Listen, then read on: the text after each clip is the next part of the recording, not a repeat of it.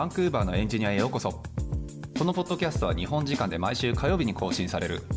北米圏のテク業界やキャリアライフスタイルなどについてお届けしている番組です。番組をお届けするのはサンフランシスコのスタートアップで CTO を務めるゆうやと。エンジニアの海外進出をサポートする企業フロック代表の瀬名でお送りしております。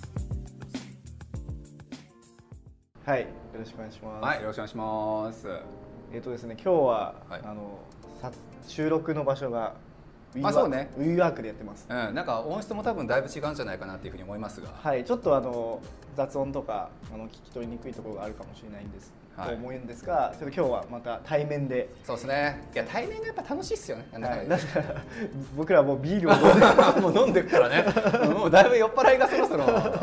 喋るんだけど、まあいいか。はい年末以来ですね、こう飲んで。そうですね。はい年末そう酒飲みながらやって以来ですね。はい。はい。でまああの今日じゃあ B ワークスに残ったというかまあねででやってる理由は？はい。えっ、と理由？理理由とか由あるかな？もゲストを呼んだからあそうスペシャルゲストが来た。はい、ゲストが来ていただいて。以前あれよねあのポッドキャストに一回出出演していただいたあの、そうですね。近辺に住んでるアキさんにね、はい。はい。今日は来ていただいて。そうちょっとツイッター上でねあの僕が記事一回書かせてもらってあの、日本人やっぱりたくさん海外行って、はい。と呼ばれる人たちを増やしていくと、はい。いい未来がめ待ってるんじゃないかなみたいな話を記事で書かせていただいて、一回ちょっとそれで議論してみようぜと。はい。はい、いう話だったのと、あと僕、アキさんには面と向かって会ったことがなかったので、そうですね。いい機会だからね、はい。今日ちょっと呼ばせていただいて、はい。えー、WeWorks ちょっと WeWork はい。借りて、WeWork にそう、俺はい毎回ワークスって言うからね、はい。そう WeWork 借りてミーティングルームで今今やってますと。はい。はい、いうことでじゃあ今日はよろしくお願いします。よろしくお願いします。はい、お願いします。先生と言われるほどのことは何も。もうみんなに先生って言って。なるほど。なるほど媚び売ってるんで。おいマジあかんよね。最近本当先生が口癖になってるもん。絶対お前に先生って言うしあの言う筋合いないんだけどねっていう人にも言ってるもん。めっちゃわかるわ。なんか前も言ってかもしれないけど、そのあ前の会社とかで、はいその非エンジニアの方がエンジニアの方に仕事を食べるそう時に、そあの大塩先生お願いします。う。そう腹立つけどあれあるよね。文化としてあるよね。そう下手に出てなんか言うみたいな。そうなんですよ。俺も日本いた時あの一応ウェブディレクターっていう職業だったんですよそうだからその文脈もあってねすごいなんか先生っていうのが癖癖あとはあれもない？あのね。もう少し砕けた言い方だと、お塩パイセンお願いします。みたいな。俺パイセンないな。パイセンとか言うたことない。なんかチャラ男じゃない？それ。そういうのでもパイセンたまに聞きますけどね。聞きます？うん。本当ですか？だいぶ舐めてません？それなんかちょっと親しい人だったあ親しい。からねうんなるほどはい。まあというわけでそうわざわざちょっと時間作っていただいてありがとうございます。いえいえこちらこそ。はいねいつか飲みに行きましょう行きましょう言うときながら早3か月くらい経ちました前。あそうっすね。そうっすよね、2、3か月は多分経ってて。はい。まあ、というわけで、そうですね、ちょっとまあ僕の一応書いた記事をっていうことなんですけど、僕、大体まあああいうの飲みながら書いてるので、そうなんかね、どこまで真面目に俺は喋れるかっていうのがすごい実は不安なんだけれども、まあでも今は飲みながら喋ってるんで大丈夫そうなんですよ。ね、もうすでに今年でにお年なんだよ。な。はい。まあ、でもそうですね。あそこでちょっと僕の思いというか、まあ、そもそも会社作った経緯というかねあその会社作った理由もやっぱりそこで。そう。まあ、やっぱり日本でなんか海外に行くっていう部分に対してやっぱり解像度すごい低いなっていうのあるじゃないですか、そう。であとまあこの間ねポッドキャスト撮った時もちょっと言ったけどさ、コメント欄でもさなんかあのあの記事書いた時のコメント欄ちょっとやっぱ面白くて、そう。に中国はあの、まあ、ちょっと分かんない人は配食いのその記事見てください。あとでね、あとあの喋ってるんで、あのあそうだ。一回喋った。そうエピソードの90で、そう90で喋ってるから、はいまあ、そっち聞くか記事見るかちょっはいとして。概要欄貼っておきます。はい。そうと思うので、まあ、はい。それをちょっと見てる文脈で見てる前提で今日喋るんですけど、そうあのねコメント欄あの記事書いた後のコメント欄であの中国ってやっぱりその留学行った人とか海外でこう活躍した人っていうのをもう褒めたたえる文化がもうすでに確立してると、そう、まあ、それがなぜなのかっていうのは結構俺は気になってはいるんですけど、まあ、もしかしたらそもそも結果を出した人たちがたくさん来てるからなのかそうそれなのかちょっと分かんないですけど、まあ、やっぱりそういうのに対して日本ってその海外に行った人っていうのに対して、まあ、ちょっと小バカにする文化あるよねっていうのがコメントには書いてあって。そう。でまあその時ね大下さんとも喋ったのはね、まあ、確かになんか帰国子女とかっていうのもねなんかちょっと少し小バカにしたニュアンス入ってるよね。なんか英語がさ例えばさなんかネイティブで発音するとなんかバカにされたりとかさ、えー そうそう。そうそう、うん。あとなんだっけなんかどっかの教授のね記事で見たんだけどなんか、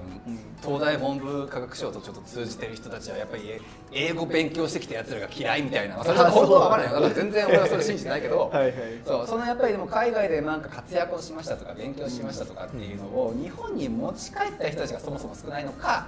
まあ、何かしらやっぱりその英語できるだから何をみたいな文脈があるのか、まあ、何はともあれその中国に比べるとその日本っていうのは海外で活躍して頑張った人たちを迎え入れるやっぱり体制が整ってないよねっていうのがそのコメントには書かれていて。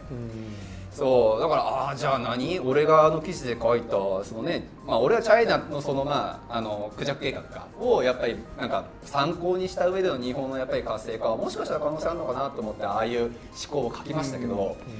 もしかしたらそれは違っていて日本のそもそも土台を整えるのが最初なのかなってあれコメント見ては思ったよね。あむしろ。そう。あそうだからそれも含めてさ、まあ、やっぱりその海外で今みんな頑張ってるわけじゃないですか、この3人特に、うん。そうだからまあ分かんない。どういうなんかニュアンスで今日喋ろうかなって思っていたんですけどどういうなんか日本だったら帰りたいかとか。ねそれはちょっと俺は思ってたんですよ、はいはいはい。そうなんか日本にこれがあったら私俺たちは帰りたいとか、そうもしくはその配偶って結局ね文脈的にはそのうん。中国でいうところのなんだっけ海外で勉強した人たちをまあ呼び寄せるっていうのに対して、まあ、それは中国は金出したからそれ成功したって見られてるけど多分ベースがやっぱり整ってはいて。うん。そうまあ、その海外で勉強したあこの人たちは本当にできる人なんだだからやっぱり日本自分たちの国に呼び寄せないと多分危機感があるよねみたいな、そう。だからもしかしたらその日本の土台みたいなのがもしかしたら必要なのかな迎え入れる、うん。そう。っていうのでそのコメントを見てちょっと思ってっていうので今日ちょっといろいろ話聞きたいなっていう、はいはいはいいやべ別に僕も飲みたいなと思って声をかけただけだったので。あそう。いや俺全然飲んでるそうそうそうそう。あれですけど。すごくあの飲んでくださいあー全然飲んで。いはいはいショートカットも大丈夫なんで全然ぶっちゃけどうですか？日本。帰りたい今僕はねあそう。それで言うと僕はだからなんかあの瀬名さんはすごい日本にか優秀な人を介して日本を盛り上げようっていうビジョンを書いてるのを見てあフロックすげえそういうビジョンビジョンベースの会社だったんだってて感動したんですけど。ただで人をこう呼び寄せてお金儲けしてる会社じゃないってことねまあいいやいやいやいやいやいや会社作るといろいろあるんだよちょっと後で話したいけどいやいやまあでそれで言うとそのなんだろうまあす振り返ってみて僕自身が日本に今帰りたいかというとあんまりっていうのは正直ああるなっていうのがちょっとあってでなんで瀬名さんはそういうふうに思ったんだろうなみたいなのを聞いてみたいなって思ったっていうのが僕のきっかけでは実はあったんですね。なるほどですね。そうそうそう。でそれで言うとうんなんだろうな。えっ、と僕の中うんと今日本にっていうのははい。まあ逆ひっくり返すとなんでこっちに来たかっていう話もまあもちろんあるんですけどね。だから別の場合はいろいろもちろんあるんですけどその、まあ、一つの理由としてはその僕のなんだっけえっ、と今は違うチーム違うんですけど昔はその当時 CTO で今うちの会社の CEO の,、はい。あの太田さんっていう人に、ああのの今の会社。今の会社のトリジャデータの、トリジャデータうん、そう CEO のはい。太田さんがちょうど昔はなんかあの CTO 直属のなんかフリーランス部隊みたいな感じの立て付けで machine learning チームっていうところにいたんですけど、はいその時に海外に行きたいっていうふうにあの HR の人に言ったんですけど HR の人もう辞めちゃったじゃないですか話どうなってるんですかって言ったらえそんなの？多分通じてないからお前 本当に行きたいんかみたいな話とか、えーあのリブートしたってところがあったんですけど、はいその時にいろいろ話をしててで太田さんもだううちの太田さんもなんだろうももともと日本にいたけどはい。あの、まあ、シリコンバレーで起業したっていう、うん。そういう人なんですけど、まあそのまあいろいろな話がある中で、まあ、一つ共感したのが、まあ、その子供にその英語のうん。環境で教育を、うんあの受けさせると、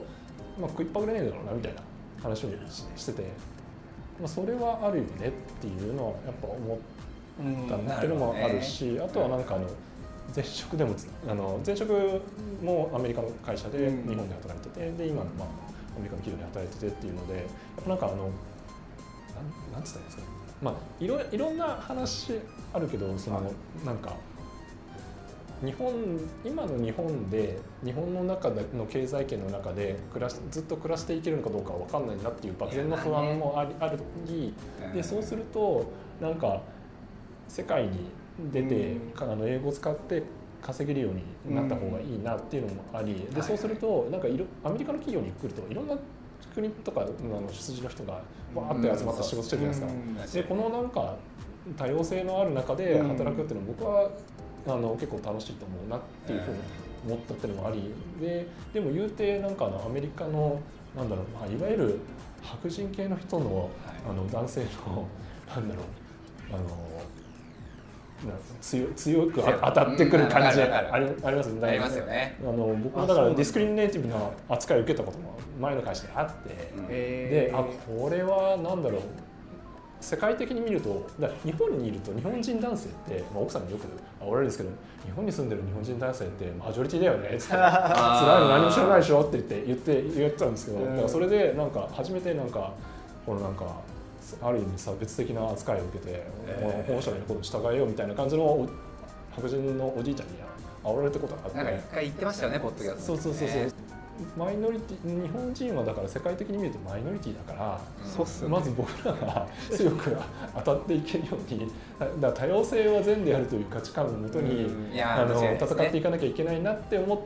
て、でまあこっちに来てっていうところがなるほど。あるんですね。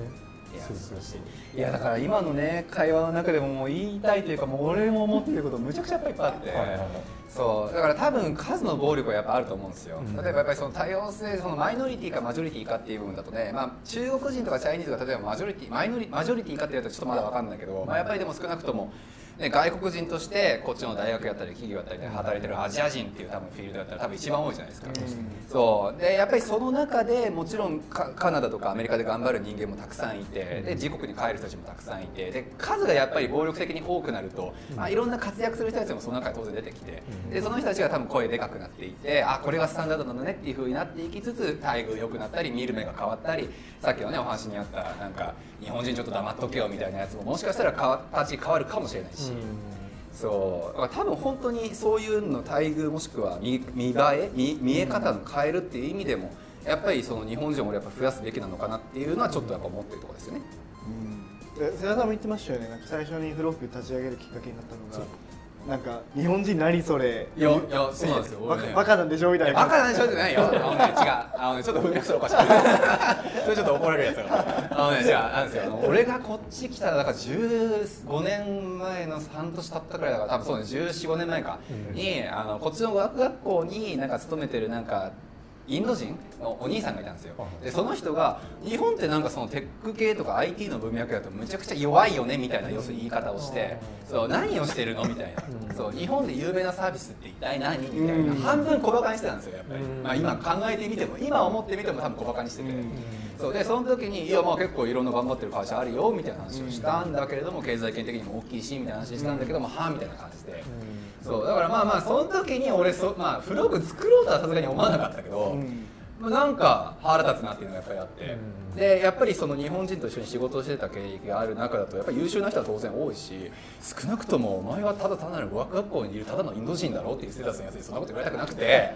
そう。でもやっぱ誇らしいんじゃない？彼的に。いやあるでしょうね。インドであの特にシリコンバレーとかで活躍しているインド人の方ってめちゃくちゃいるじゃないですか。そうですよね、それは間違いないよでだから多分誇らしかったんだろうなって思うんですよ、まあ Google もね結局トップになるしみたいなのもあるだろうし、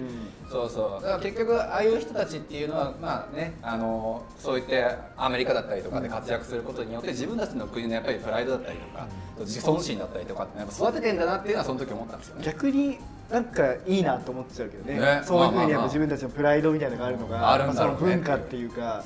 だからまあ俺はとりあえずフログみたいなことやりたいなって思ったきっかけは結構それで。いや日本も全然そんな優秀な人いるし。そうだね。そうそう。あの出てこないだけであって お前が知らないだけであって、うん。そう。ねえ P2P の金子さんとか全然そういう優秀な人も全然いるじゃんみたいな話をその時したけどまあ知らんでやっぱり、そう。だからちょっとむちゃくちゃ悔しいなって思ったのが最初の企画なんですよ、そう。だからまあ今フログってね。大丈夫ですあはいはい。そうそう。はい。今開けました。あ開けました。はい。いい音がしました。いい音がしましたね。素晴らしい。そうなんですよ。だからまあさっきの秋間さんの問いでもあるね。なんか千奈さんがなんで日本のことをっていうのところもやっぱりそこには気にして。アキさんで。秋さんが。秋間さんごめんね。さっき秋間さんのちょっとミーティングずつしたから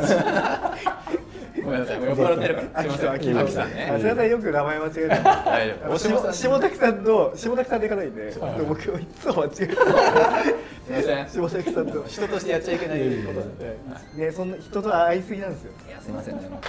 秋さんですそう秋さんね。そうだからそこは全然あるなっていうイメージですね。だからまあ日本に優秀な人はいる。でも出てこない。だからやっぱり知ってもらえないしやっぱり海外に出てきた。俺ら自身もマイノリティって扱いになって。はい。そうなかなかまあ大手を振って。大手を振れないわけじゃないけれどもねなんかやっぱりその海外に行っちゃったぜみたいなね。やっぱり見え方をされて。い。やそういうことじゃなくないっていうのはすごくずっと言いたくてね。それで言うとなんだろう。うちの太田さんもそうだしあとはその、えー、とランチャブルっていう会社知ってます？あのジェンジェンキンスのはい。作った川口さんっていうはいはい。人がジェンキンスって日本製なんですか？ジェンキンスを作った川口さんはあ、まあ、日本人日本人です。あジェンキンスって日本人なんですか？あジェンキンスを作った人は日本人であそうなんだ。えっと彼がえっ、となんだっけ？サンだかにいた時いいた時に、はい。あの作ってたんだけどみたいなその後の買収のごたごたであ離れたとかそういうはい話はい。でその川口さんが今あの Launchable っていう、はい。えっと machine learning とかを使ってテストをもっと productive にしていこうみたいなそういう会社を作ってるんですけどその彼のブログ記事で前読んだのが、はい。そのなんか彼もだから今あのその Launchable はアメリカにうん。ヘッドクォーターがあるけへど、あのその川口さんが日本人だっていうのは、あの日本に優秀なエンジニアがあのいっぱいいるっていうのを知っていて、面白い。でそれをそういう人たちをもっとあのなんだろうグローバルから認知してもらえるようにしたいっていう思いがあって、うん。それで東京でもあのエンジニアをハイアリングしてるみたいなことをね言ってて。いや素晴らしい。そうそうそうそう。だからいい活動ですね。そうね。だから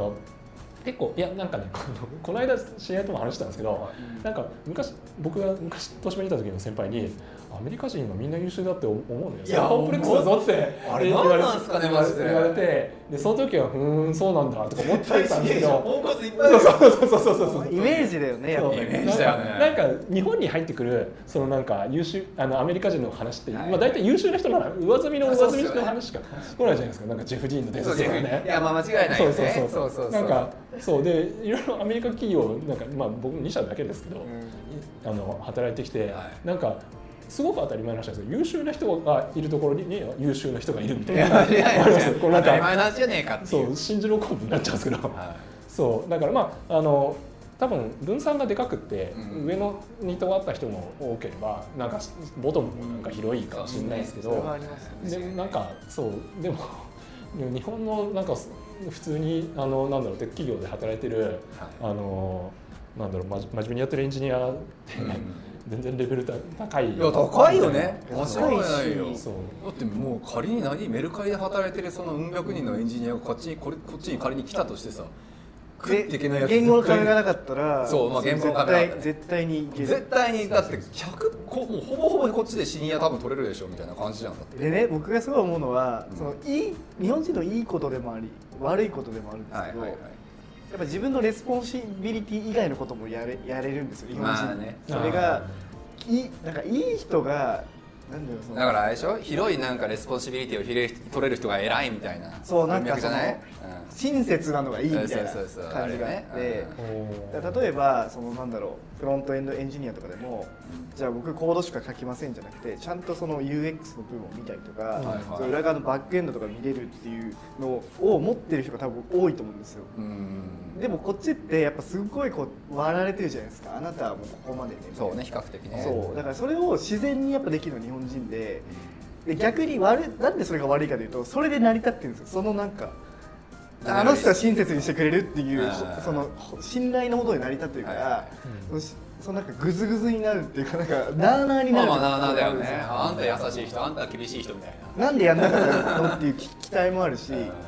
でそういうのがちょっと悪い方にも進むしいいところでもあるけどうん。もしそういう人が北米の会社に入ったらめちゃくちゃ評価されると思います。まあすごいなんかうん。視野が広いねみたいな。そう普通の人はしないこと多分する人になるんだろうからね、うんそうそうそう。それってなんだろう？ラダー上がっていくと、うん。他のチームとのなんだろう仕様のディスカッションとかそういうのもしなきゃいけないし PM とバトルしたりとかもしなきゃいけないし、みたいなことがあのラダーが上になってくるとあそうですそれはそれはできるよねっていううん感じになってくるじゃないですか。そのはいはい。でそれをなんか知らないけどもう最初からややってるケースがそう。多いみたいな。だから1年目2年目ぐらいのエンジニアの方ができますよね。やっぱ日本人ってやっぱそれ、うん。そうですよね。いやだからそう最初からやっぱり入社当時のレベルからもはや意識高いなって思わせるのってやっぱり結構日本人多いと思うだからまあホスピタリティそうそうそう。ホスピタリティホスピタリティってありますけね。ど、そこなのかなと思うんいですけど。や間違いないだからもうフロッグ作って7年でもう300人近くやっぱりこっちでね就職してる方々とずっと話してきましたけど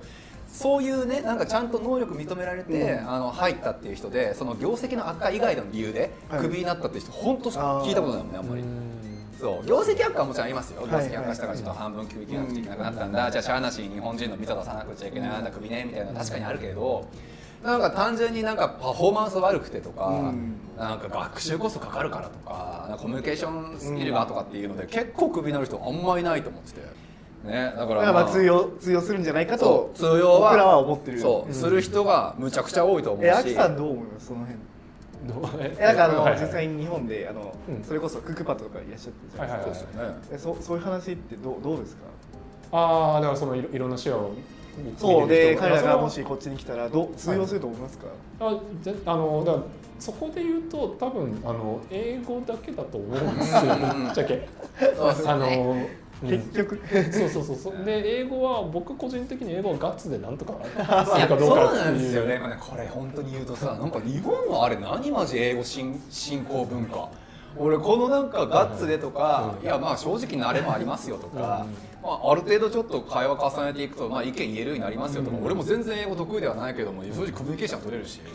っていうのを言うとさ。なんかなんかだからあれですよ。ガッツっていうと 多分伝わらないかもしれない。けど大阪のおばちゃんマインドで。そう。ガッツに見えるかもそうかなんですよ。そうなんかさ主導権をいかにこっちが持つかそうそうそう本当にそう。なんですよもう質問めっちゃするもん分かんないいやそうなんですよね。オープンな場だとちょっとまた話は別なんですけど少なくとも、あの何ワーキングスペースの中であのコミュニケーションをなんか face to face でなんか一日で取るみたいな時って、うん。もはや大阪のおばちゃんじゃないですか。そういかになんか「 yes yes うんうん分かる分かる」みたいな感じのとこが入り相手がどう思ってるかとりあえず認識だけ理解だけとりあえず示してじゃあっていう意見そう言えればもう勢いであとはなんとかなるじゃんっていうのは正直思うけどそんなことを言うとむっちゃ叩かれる。でもそれで言うと僕がなんだろうな英語で一個はいなんかおっと思ってあのちょっと考え方変わったのが、はいはいまあ前職の時にそのラスベラスベガスでなんかあの集まりがあって、はいその中で、まあ、ちょっとなんかミーティングみたいな感じのにあのディみあのディスカッションの場に呼ばれたんですよ、でまああの分かると思うんですけどなんだろうこの英語話者がわーっと揃ったミーティングでこれなんか喋るのめちゃ辛いと思うんですけど、でその中で途中でねあのなんか話をしてて、なんかあの人言ってること全く分かんねえなと思ってでも周り見てるとうんうんってうなずいてるしなと思ってはい。後で。えみんなあの人何言ってるか分かってるって言ったら全然分かんなかった。何言ってるの分かんなかったさとか言ってえ 聞こえてなかったの？お前らネイティブも分かんねえ時全然ああるけど雰囲気でうなずいてたそうなのよ。それそこの間うちの嫁さんも言ってた、うちの嫁さん今なんか映画のバックグラウンドやってるんですけど、はいはい。はいもう周りネイティブだらけで、はいはいあのなんか、何？むちゃくちゃわかんないしなんかインストラクターみたいなお兄さんのことを、なんか全然私わかんなくて周りに聞いたら、周りも分かってないけどインストラクターやからうんうんって言うしかない。いやそういうもんだからね。そうそうそうだって日本でもそうじゃんね。なんかむっちゃ偉そうに喋ってるおじさんがさいや何なんか。なんか本当に何言ってるか何言ってるか分かんないっていう人だったとしてもさ。もうなんかニュアンス分かるしうーんみたいな。いやそういうもんじゃないですかね。そうそうそうそう。だから自分が英語の力が足りないとかそういう次元を超えた世界もあるし。そうなんですよ。人によるんだよね、そのなんかやっぱそのた多様性があるせあの育ち方をした人とかってその英語が第一言語じゃない人に対しての接し方を知ってるとかあるじゃないですか。確かにね。でもそれを知らない人っていうのは自分のやり方しか知らないから、はいはい。こっちわ一生わかんないんだよね。だ何を分かってないかわかんないみたいな。話ね。からするからえななんて言ってんの？って聞いても毎回同じ説明そうだからそれが分かんないんだよって言ってる。いやでもねそれ前なんか誰だったかな。こっちのおっなんかね昔仕事一緒にしてたよ多分。あのすその話をしたことがあるのよ。でもそれの意見としては、あの英語圏で生まれ育って英語をファーストでやっぱり文化としてね根付いてきていた人たちって言語を学ぶという意識がまずまずないから。うん。そう。結局だからえ言語を学ぶ意識がない人っていうのが第二言語喋ってる人の意識の気持ちに立てるわけがなくて、うん。そう結局なんかねあのファーストタイムなんかすごいす素早く喋ってもう一回ゆっくりあのもう一回言ってって言っても同じことでしか繰り返せられなくて、うんそうだからそれって結局ねなんか第二言語を学ぼうという意識を芽生えさせた人しかもしかしたら持ってない意識なのかなとはちょっと思うね。うんだからそういう人に当たっちゃうとね結構辛い時はありますけどね。ね。だから本当人によるというか。間違いないいやでもねそのさっきのアキさんのね話じゃないですけどこっちで俺一回昔シェアハウスやってたんですよ、はいはい。プロカハウスっていう。でそこの物件探す時にいろんなね物件回るんですけど、その時にねすごい思ったのがあのねむちゃくちゃイケメンのカナダ人の、ね、リアルターがいてそうおーめっちゃイケメンやんって。でもなんか言ってることよくわかんないんですよ。あの俺らのプロブレムがなああの問題が何かも認識してないし、そう予算がどのくらいかも全く無視した提案ばっかしてくるしえなんでって思ってたんですよ。そしたらあのね次の瞬間に違う物件行ったらチャイニーズのおっさんがあのもう英語むっちゃ下手なんですよ、うん。でも「Your problem is this this なんちゃらかんちゃらブラブラブラ、うん So this house is so good」みたいなすごいなんか片言な英語で喋ってきたらすっごいまとえてるんですよそうだから結局なんかね英語で何かをくっちゃべって、うんなんかすごい流暢な英語で喋れるそれはもちろん大事だと思うし、必要な能力の一つだと思うけど多分それ以前の問題としてその人の立場に立てるだったりとか、そう問題意識をちゃんと共有できているだったりとか、うん。そう。そういう文脈も当然大事だからこそなんかね日本人の言うところの英語ファーストもうめちゃめちゃペラペラに喋れなくて絶対海外行っちゃダメみたいな、あれは本当におかしいなってやっぱ思っちゃうんですよね。そうっすね。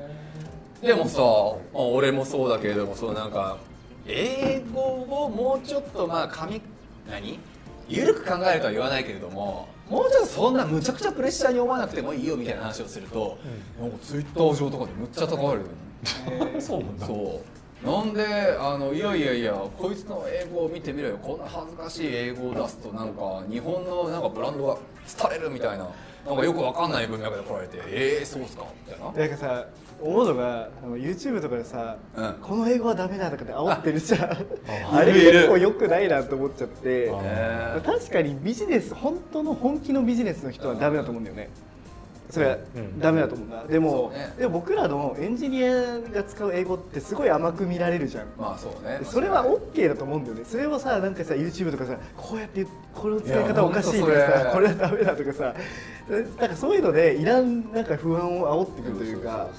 それがどっちかというと僕らあれじゃないですか。エンジニアだとあの下駄履かせてもらえる？あそうそうそう。なんかあのね要するにコードであの、うん実績を積んでうん信頼を勝ち取れば、そうそうそう。こいつの英語は何言ってるかわからんが なんか仕事はちゃんと丁寧にするぞみたいな。だからなんか意うん。思,、意思さえ表示できればそうそうそう。ねそう何を今からするそして何が問題でっていう分さえちゃんと共有取れてることを、コンセンサス取れてることをちゃんと認識させてさえもらえれば、うん。あとはなんとかなってんのよねみんな、だって僕ら違う言語扱ってるから。うんで読み書きはやっぱうまいじゃないですかエンジニアの人って。そうですね。確かにね。あの PR の時の読んだり書いたりはできるから、確かにね。はい、ちょっと英語の話は尽きないですね。好きないですね本当に。じゃあちょっと話を戻して、はい戻しましょう。買い食いの話しましょうか。そうですね。はい。まあ、一応もともとねそのアキさんに来ていただいたのは、まあ、アキさんとツイッターじゃないやそうツイッター上か。で話をしていて、そう僕がちょっと配食いの記事書いてそう。で日本もやっぱりその配食い化する人たちをどんどん日本にやっぱり呼び寄せた方がいいんじゃないかと、そう。だから、まあ、日本がこれからやっぱり大きくなっていくためっていうのはやっぱりその配食いみたいな人たちを増やすのが一個の近道なんじゃないかみたいな話をして、うん。でねそうそう。その前提の話をしておくとその前日にさ俺ら飲み行ってて。はいはいはい。そう。でその時に K さんが K さんっていう今聞いてくれてる聞いてくれてる K さんっていうこっちでむっちゃ頑張ってるジュニアジュニアジュニアから入って今インタビューとかうんの子がいて、そう未経験が入ったんですよ、はい。でその子があの飲み会の席でふと、なんか日本のためにできることって僕らなんかないんですかみたいな。どうやったら日本は今以上に良くなりますかみたいな。要するにそういう話をされた時に俺その時答えられなかったんですよ。はいはいはい。それで腹立って。それで腹立って翌日に むちゃくちゃ勢いだけに任せて嫁さんになんであなた部屋から出てこないのって怒られながら。そう書いたのがあの記事で、そう。だからまあその子のやっぱりねその人のねやっぱりその日本をやっぱり良くしようとかやっぱり今も自分たちの祖国であるところがもっといいように見られたいとか、うん。そう。まあ将来的にやっぱり帰りたい人多いじゃないですか。老後は日本とか、うん。ある程度やっぱりこっちで経験するなら日本帰るとか、はいはいでその時にやっぱりその帰りたい日本ってどんな姿だろうねっていうのは今日そうだからその話をねずっとしたくて。うん。うん。うん。そう。だからまあ海外で頑張りました。こうなんか経験も積みました。実績も積みましたっていう人たちが帰りたい日本って一体どんな姿だろうねっていうのをちょっと考えたんですけど大島さんどうですか？なんかどんな日本だったら帰りたい？えー、やっぱ年功序列が一番俺は嫌いかな。めんどくさい。あそそのまあ何回もこのポッドキャストで話してるんですけども、はい。僕あの 昔その会社で狂犬って呼ばれててい大島さんが狂犬なの？いやなんかその筋に合ってないことが昔から嫌いだったんですよね、はいあだからこれなんでやるんですかとか、うん。これって意味あるんですかとかっていうのを言い続けてたらなんかあいつ狂犬だよねみたいな上に立てつくよねみたいな感じで言われて、えー、なるほどね。えでもそれってさいいプロダクトを作ろうと思って言ってるわけじゃないですか。もそうそうもしかしたら僕はね岡戸千恵子と言ってるかもしれないですよ若かったらね、えでもなんかそれをなんかその押さえつけるみたいな上から、うん。わあいつ若いからそういうこと言ってるみたいなっていうのはうん。すごい嫌だなと思って、えー。でもその年功序列の部分が気になるっていうことはあれですか？そのなんかあいつ狂犬だよねって言い出したやつらは大体年上ってことですか？年上ですもちろんあそう。先輩が言い出して。なるほど。まあいい方だったんですけども、はいはいはいはい。なんかね嫌だなと思ったしあと最近の記事で見たのが、はいはどっかの会社が40歳過ぎないと出世できないみたいな。部長だかなんかになるためにはまず年齢が40以上っていう条件があるらしくて。う ん意味がわからない。そうなんですね。何それみたいな、へえあそうん、だからその、ね、20歳でも30歳でもね優秀な人っているじゃないですか、でそういう人を部長にしたらもしかしたら良くなるかもしれない。じゃないですか、うん。でもなんかその募集要項っていうかだからそれです募集要項ですよもう。募集要項会社の中の募集要項みたいなもう40歳以上で条件があるわけですよ、うん。それってやばくないですか？なんかもう。意味がわからない。むしろ40歳以降でやる気なくなってません？みたいな感じするんですけど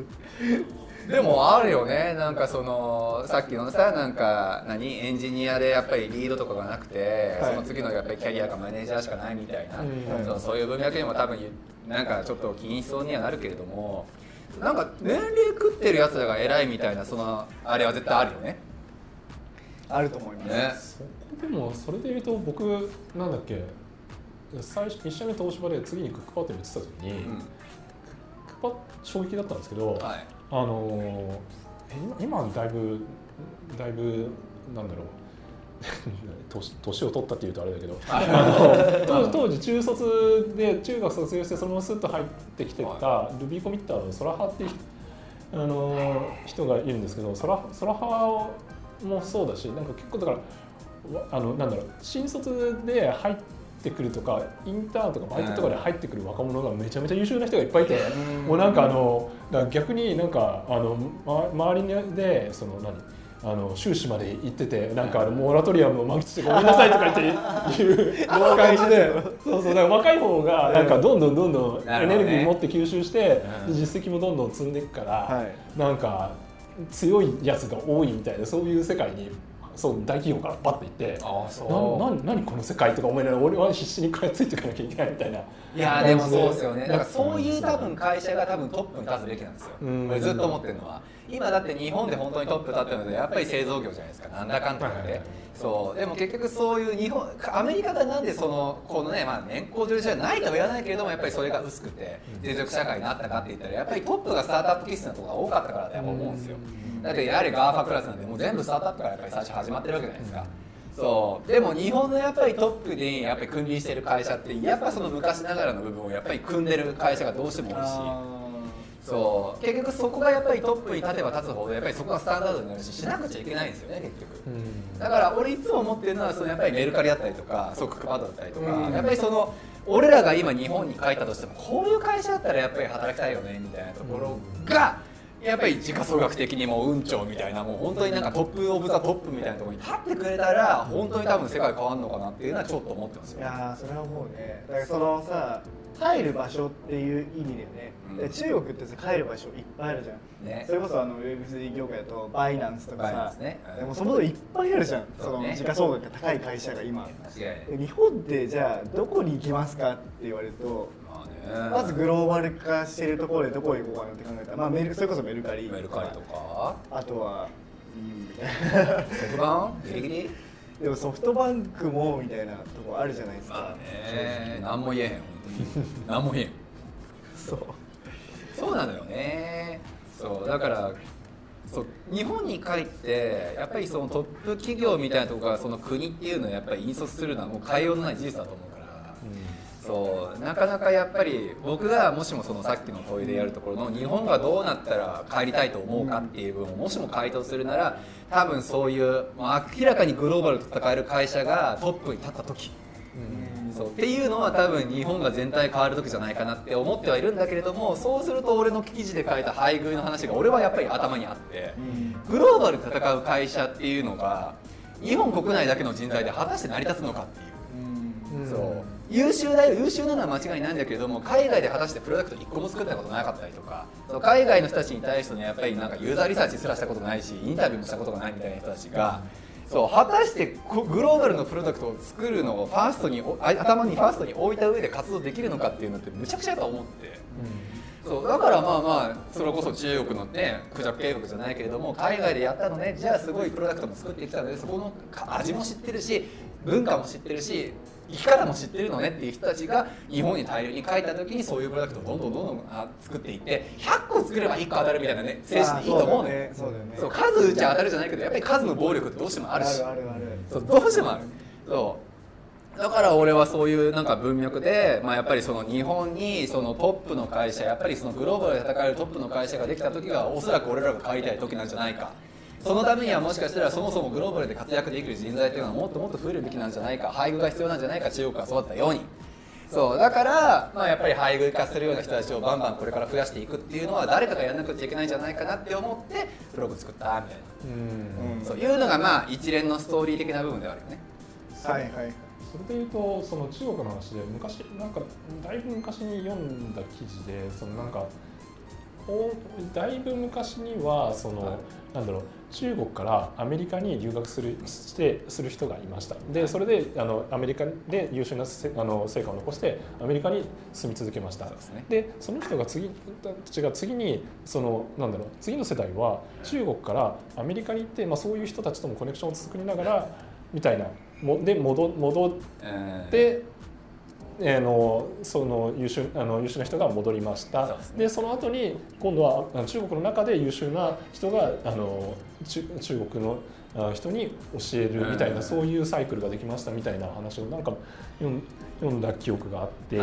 でそれで言うと今多分その日本の人たちが海外に出てくっていうフェーズで言うと多分その、ま、なんだかんだ言って最初のフェーズそのテックの文脈においては多分そうなのかなっていう気がしていて、っていうのはそね。そのなんだろ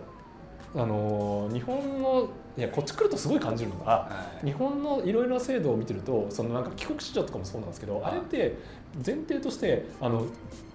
あのなんだろう商社とかそういうところで駐在して戻ってくる前提みたいな。うん、間違いないそうなんか帰国子女の話を前昔なんか聞いたのが結局なんか駐在する人が誰も行きたがらないから じゃあって言ってそれ下駄履かせるためっていうか優遇するために帰国子女枠であのね。高校とかうん。あの入れるみたいなそういう枠を作ったっていうのを聞いてだからなんかこっちのバンクーバーの領事館でなんか教科書をなんか子供になんかあのあのまあほら日本で教科書って無料じゃないですか、はだからここっちでもあの教科書を申請すればあの手に入るんですよ、まあ、そういうぐらいで、なんですけどあのいつ帰国するのかを述べなさいみたいなそういうなんかあ作書けるんですか？作文があるんですよ。でそうそうそう。永住作文なの？そう作文。へー。永住権があある人はあのそのいつ頃その例えばなんかその大学で入試であのはい日本の大学に入る予定だからとかいついつ頃に帰国して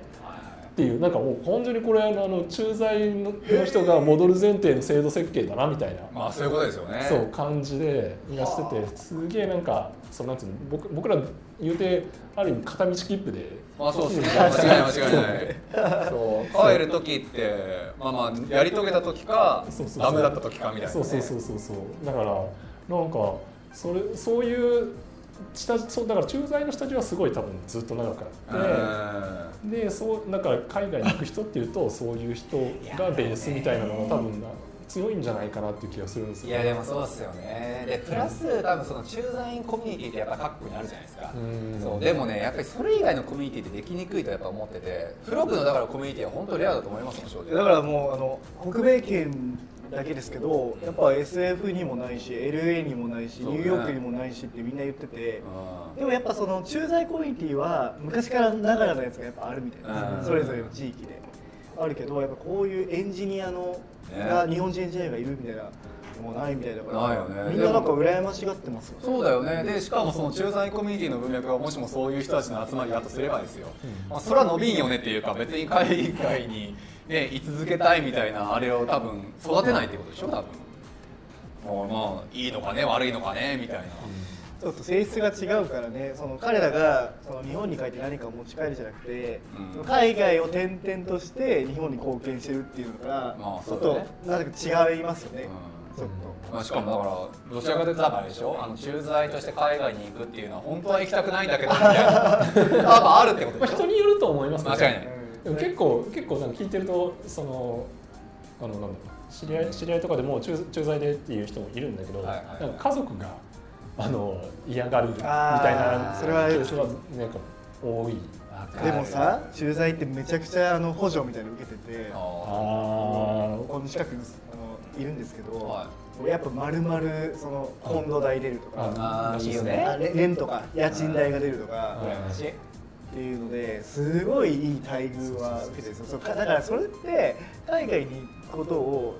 悪く考えてるじゃないですか。ちょっと行ってくださいお願いします。あのお金出すんでみたいな感じで。あーまあそういうことな。ので僕らはやっぱ進んできてるわけじゃないですか、まあそうですね。海外に行きたいからそのグローバル感じたいからみたいな感じがあるから。なるでなんかそそういう文化はちょっと日本にはあるなと思ってて。なんかその、なるほどね。海外行ったらその補助をくれよみたいな、まあお前本当は嫌なんだろ？行きたくないんだろ？でもしょうがないから行かせなくちゃいけないんだよ。っていやあるかなと思って。えーまあでもまあそれ自体の補助自体に関してはね大企業でなんかこっちでなんかちょっと人を送るっていう時にもまあ家賃代出すとかでもちろん聞いたことはあるしまあまあ企業ごとによってはそれは普通なのかなとは思うけど、まあ、確かに日本の場合はその色ちょっと強いイメージはあるよね。うんだからなんかその海外に行くっていうそのなんか意味が違うというか僕らはもう挑戦とか冒険とかなんかその前向きなんですけどそうですね。なんか生かされる。みたいなあのでも彼らもかわいそうだと思いますよ。もちろんあの中華の方とかもいろんな本当偏境の地とか行ってる方もいると思うからと思いますけど、うんあと転々としなくちゃいけないしねもちろんね。まあでも本当にそういうなんかコミュニティの差っていうのもあると思うしさっき秋さんが言ったねそのチャイニーズの方々でこっちでむっちゃ頑張ってでこっちの会社入ってでその人たちがコミュニティをやっぱり形成した上で中国にいる人たちを呼び寄せて。でじゃあそのこっちで頑張ってる人たちが次のキャリアとしてっていう部分で自分たちの母国のことを見るっていうそのステージ自体はすごい美しいと思うんですよね。そうでもまあ確かにその駐在員コミュニティが最初の例えば起因だとしてそれが成り立つかって言われるとあんま想像はできないっていうね。そういうところからやっぱりまあこっちへそれこそ大下さんや秋さんみたいにやっぱり自分のやっぱりキャリアの延長線としてこういうなんか海外っていうのを視野に入れて活動するっていう人たちをやっぱりむちゃくちゃ増やすべきだと思うんですよ。そう。で結局増やした先でコミュニティっていう部分がやっぱり形成されてじゃあそれを頼ってじゃあね例えばトレジャーデータさんでなんか求人出してないですかとかさ、もしくはなんか大下さんとか新しいなんかねあのスタートアップやるわけじゃないですか、はい。新しい人もしかしたら必要かもしれないよねっていう、はい。はいその情報よ。その生きた生の情報っていうのがやっぱり集まるコミュニティっていうのを作った上で本当そう。そう。そう思う。だから僕とかやっぱり今その新しく会社始めて、うん。やっぱ雇いたい最初に雇いたいって思うのはやっぱ日本人の方雇いたいなと思ってそれは今の経験でやっぱ日本人が優秀だっていうの分かってるし間違いない。でそれをどこで例えば僕ここのフロックフロックコミュニティに所属してなかったらどうやって探せばいいか分かんないけど、フロックにはもうすでにそういう、ね、人材がいるからそうね。っていうのはありますよね。そのでそれでみんなでこうで彼らとしてもいいじゃん。ウィンウィンじゃないですか。仕事を探してるし間違いない。そう。で大体日本ってさっきも言った通りやっぱりその海外で挑戦するっていうの解像度がやっぱ低いから、うん。やっぱりそこをちょっとでも高めるコミュニティがあるのはやっぱりそれは中国には昔からやっぱりあったんだろうし、うん。だからお金も人も会社ももう全て、うん。そう。やっぱりそれがどうしてもその日本の文化圏の中で足りないなっていうのはなんとか解消したいよねはい。えでもそうなんですよ。だからやっぱりそのフロッグ作ったしコミュニティやっぱりやんなくちゃいけないしアキさんっていうのは大下さんみたいな人を俺はヒーローにするのが俺の仕事で。うん。そう。こういう人たちがいるんだとやっぱり先陣を切ってくれた人たちがいるから、はいじゃああなたたちも来ても安心安心とは言わないけど、うん。やっぱり事例はあるざ前例はあるよっていう分からのやっぱり次の人たちを呼び込むっていうのが、まあ俺ができる最大限今の最大限かなっていうイメージで。そこでもすごい同意同意ですね。っていうのはなんか僕がこっち来てそうすると僕の知り合いとかから、あの海外で働くのにあの興味があって今検討してるんだけどって言ってバンクーバーの話聞かせてくんないとか言って、うん。いうのが連絡来て、はい。それであのいろいろこんな感じだよとかっていうのをなんかあのまあ情報を、あのシェアしたりとかっていうのはしたりとかしててだからゆうせいさんも実は来る前にいろいろちょっと聞かせてくださいよって言って。ああ本当言にわれてたんですよ。はいはいはいはい。そうそうそうそうそうサルガリ行く前そうそうそう。クックパッドでそうそうそう。そうそうそう。っすよねっていうのもあって。でそれでいろいろこんな感じこんな感じみたいな。でいう話をして、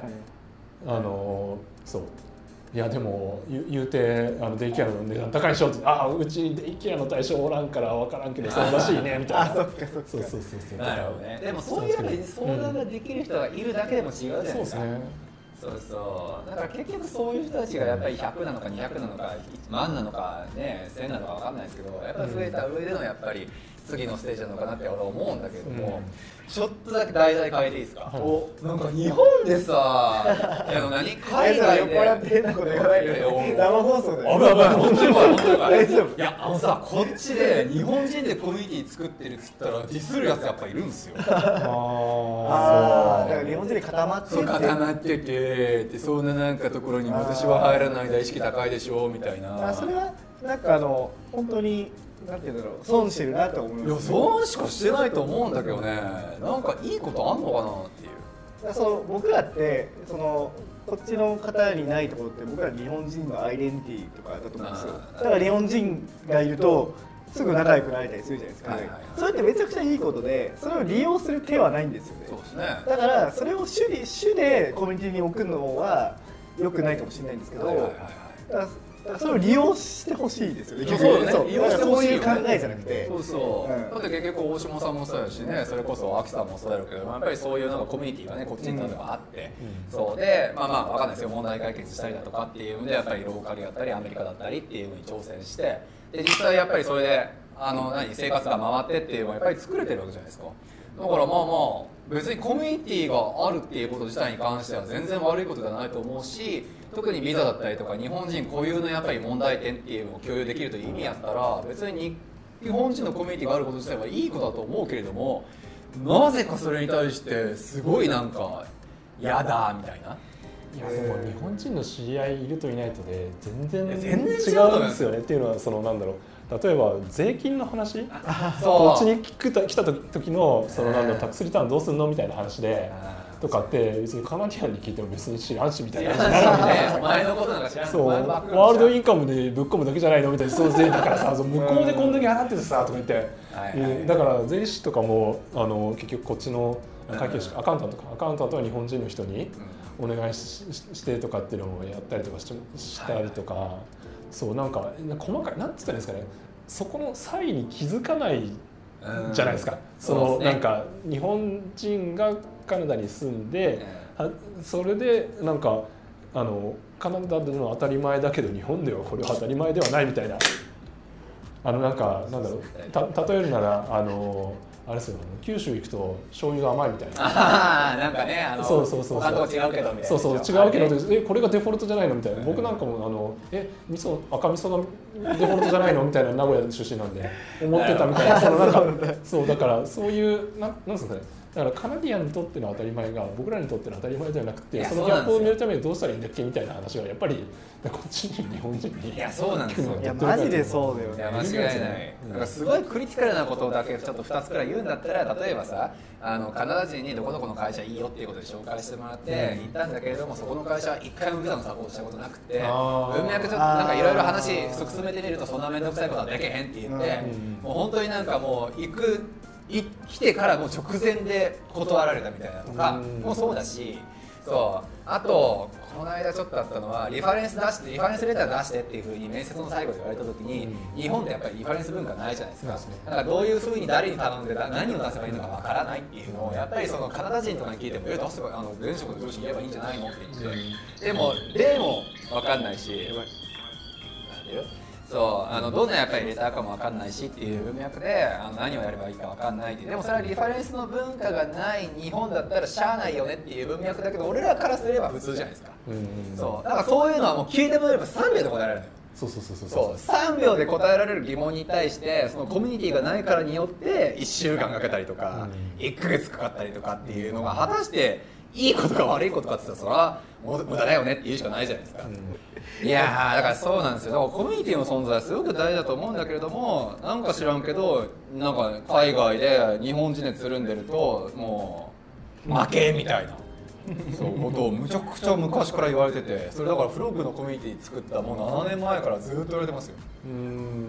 なんだろうねあれっていうまあでもそれの回答なんとなくやっぱりイメージはついててやっぱり日本って海外に行くイコール語学留学じゃないですか。うん。そう。語学を勉強しに行くっていう目線で見るんだったら確かに日本人でつるんでるっていうのが果たして正義かっていうのはまあそれは意味としては分かる。そう。生活だったりとかキャリアだったりとかっていうのだと分からんけれども語学っていう部分だけに言うんだったらやっぱり分かる。そう。だからそれがやっぱりメインでやっぱり日本の留学って立ってるからまあそういう話になるんだろうなっそうね。ことでしょ？結局いやだからねそういうことを思うとやっぱりそれは海外でやっぱり活躍してる人たちのコミュニティは絶対に必要でそうそれはどの国を見たとしたってやっぱりそれは存在してビザかもしれない生活かもしれない文化の相違かもしれない。そういろんなものをやっぱり解消するためにコミュニティは必要。そうなんだけれども語学留学とか語学を勉強しに行くことが正義である日本に関しては、まあ、正義か知らんけど9割8割である日本に関してはそのコミュニティを作るということに対してすごい抵抗のある人が多くてそう。なんか別にエクスクルーシブじゃないですからね。そうなのよね。そう。みんなだって作ってるじゃんそれこそ。中国人の方とか中国人。でね持っててさらにそのなんかグローバルなコミュニティを持っててっていうのがそうベストじゃないですか。そうそうそうそういやだからさそうチャイナそのうちのオフィスにチャイニーズの人いるんですよ、でやっぱあいつの言ってるところのコミュニティのやっぱ強さってやっぱあるしね、うんだってフロックの正直コミュニティってまださまあテック系で働くならとか、うん。あのまあ、それこそお子様とかねいらっしゃる方もいるから子育てはとかやっぱりそこまでかもしれないけれどもやっぱりあれだけの規模になるとさどこの土地を例えば家買ってとかってなるとどのリアルターが強くてとか、どの会社に入りたかったら誰々の誰々があのまあつココネクションを持ってるようが全部流れていたりとか、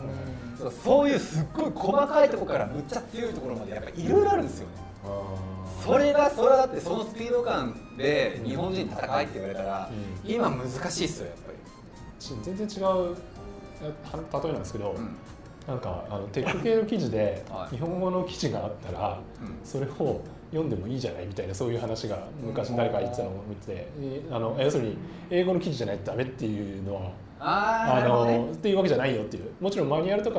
はい。あのはあのオリジナルのソースを当たった方がいいんだけど、うん。まあなんかあの「How to」みたいなやつは別に英語の適当なブログを引っ張ってきても来るのとなんか日本語の適当な前とかのあの記事を読むのとえー。あんま変わらないしでも読むのは僕ら日本語のはネイティブだから早いそうっすよね。早いに決まってるそうそうそうだからそっちでいいじゃんあみたいな。そうそれめっちゃ思ってて例えば僕も僕めっちゃたまにそうすることがあって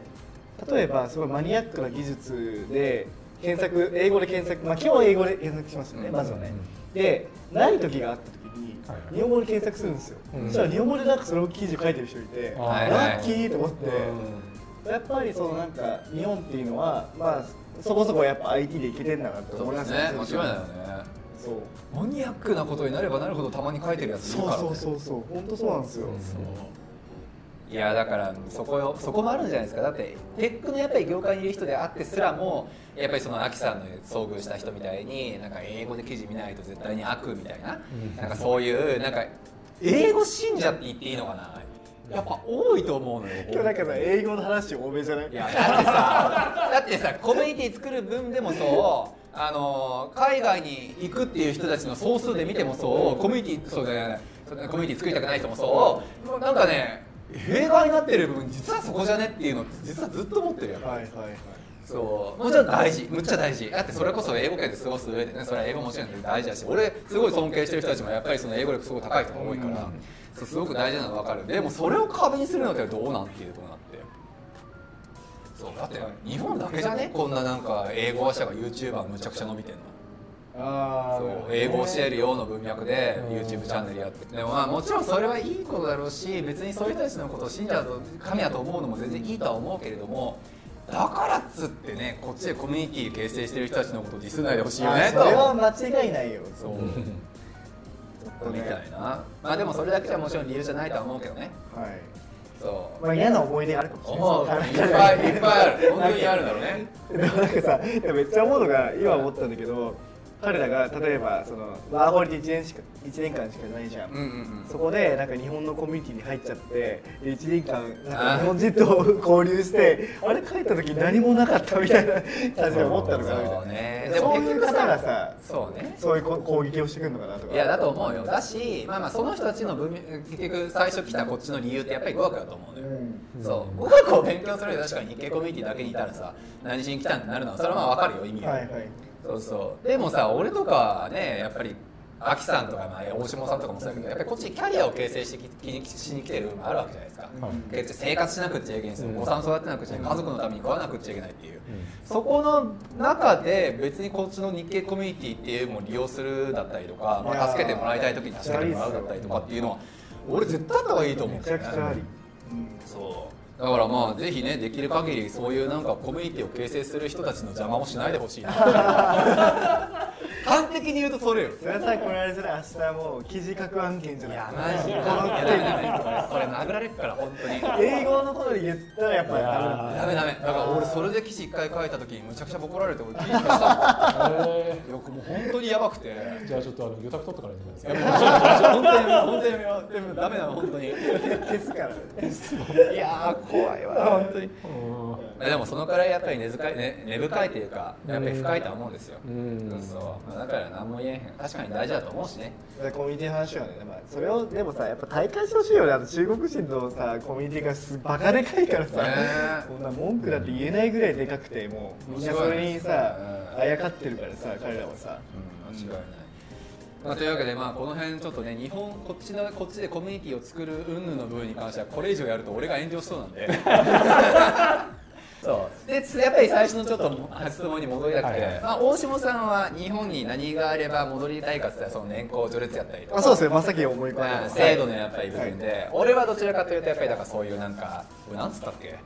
あのー会社があればいいとか。あそうね。トップの会社がやっぱりそういうなんかグローバル環境にすごく属した会社がトップに立った瞬間。っていうのがもしかしたら俺帰る時なのかなっていうのがちょっとあって、はい。はい。なんか秋さん的にはこういうなんかものがあったら日本帰ワンチャン帰ってもいいなって思えるってあります。僕なんかやっぱ多様性がある会社にあの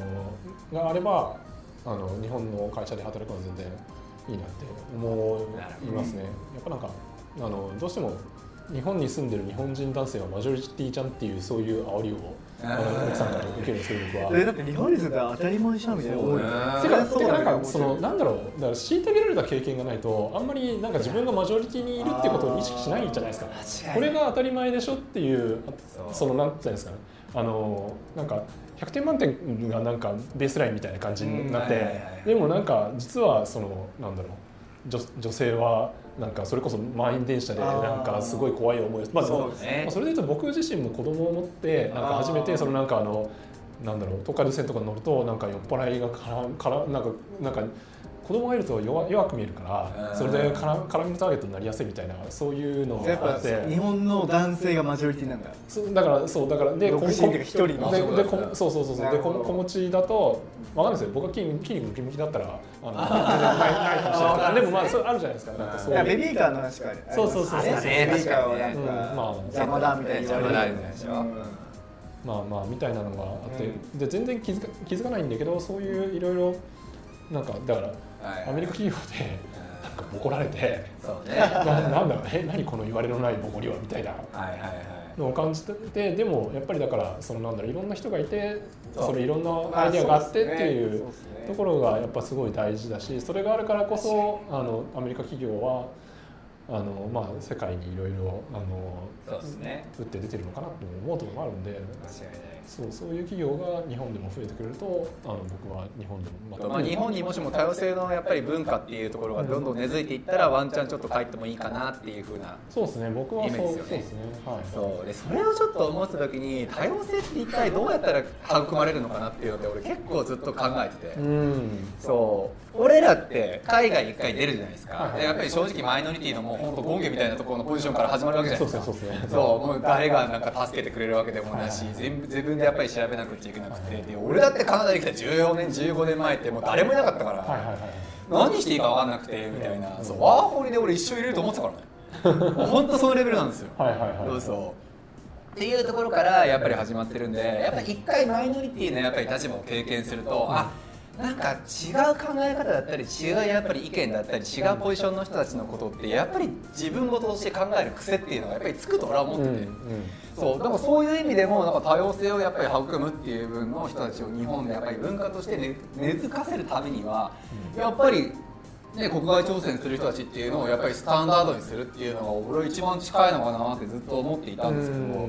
なんかそんなことをしてるとむちゃくちゃ時間かかるじゃんっていうのがやっぱり一方では思ってて。そうじゃないですかねいやそうですね。そう。だから仮になんかアキさんの言うところなんか多様性の非常に育まれた日本っていうのは一体どうやったら実現するのかなって実はちょっと頭の中でね勝手に妄想はいつもしてるんですよ。うん。なんかあります？なんかこういうふうなことしたらみんななんか多様性育まれるんだかなみたいな。いやでもなんか日本すげえ強烈にモノリシックなカルチャーだから、まあね、せなんだろう。まあそれで言うと一つの方法としてはあれですよね、はい。なんかそれがいいか悪いかまあ多分賛否両論あると思うんですけど、うん。それこそだからまあ楽天なんかはは英語をあーあの公用語化するみたいな話をして、い、うんうん。でそうするとなんか結構あのうちの同僚とかももともとだから日本であの東京オフィスで働いてる同僚とかもそのなんか楽天でうん。働いてたけどうちに来たみたいな、そういうで、ね出身はベトナムとかみたいなそういう人が結構いたりするんですよ。どなるほどね。台湾とか。あのでそのなんだろうだから英語で仕事ができる環境だとそういうなんかあのいいろんな人が集まるっていうのはまあ確かにあるよなっていう。なるほどね、うん。いやでもそうなんですよね。なんか昔なんか楽天が英語公用化するってなった時に叩いたやっぱ連中いたじゃないですか、うん。なんか何だったっけなその時見たやつがはい楽天英語公用語です。はいでも今から大事な話するんで日本語でやります。みたいなのがすごいなんか馬鹿にされたっていうのが一回やっぱりツイッター上で見たりはしたんですけど、うん。そういう多分意味じゃないと思ってて。うん。そう。その多様性を育むという意味だったら英語を公用語にするという努力を私たちの会社はやってますよっていうことがまず大事で。うだからそれも最初だからそういうなんかねネガティブなリアクションとかあったかもしれないけどそれをずっとね続けてきて、はいはい。でそういう海外から人材を、そうですまああの獲得してっていうのもできてっていう意味だといや間違いない、まあなんだかんだ言ってちゃんとやり抜いてるっていう。ってよかったんじゃないのって思いますけどね、うん。だから結局そこのなんかうん。まあわかんないですよ。その多様性をやっぱり育むための行動を行ったのからかなのか外国人を入れようとしたからなのかわかんないですけどやっぱりバカにする連中ってねさっきの大島さんと言ってたなんか帰国子女をバカにする風潮じゃないけれども。そうですよなんか正しい発音したらなんか 笑う笑うみたいな。あれ本当によくない笑本当よくないよね。そうそうみたいなのもそうだし、うんそうあとなんかね前にメルカリがなんか新卒のなんか半分だかちょっと結構な人数をインドとか、うん。やっぱりその外国人の人たちを入れましたっていう時もね、なんか外国人優遇でどうちゃらこうちゃらみたいななんかすごいバカバカにじゃないけどもなんか非難する人たちもやっぱいて。それまたちょっと全然話違うんじゃない？って優秀だからさ入れたんだろうし、うん。そう。悔しいんだったら全然そのその人たちをねなんか超えるだけの優秀さっていうのをアピールすればそれ良かったんじゃないのって話なあわけで。別にインド人しか入れって言ってるわけじゃないし、そう。なんかそういうのも含めてなんか多様性ってなんだろうっていうのはそもそもなんか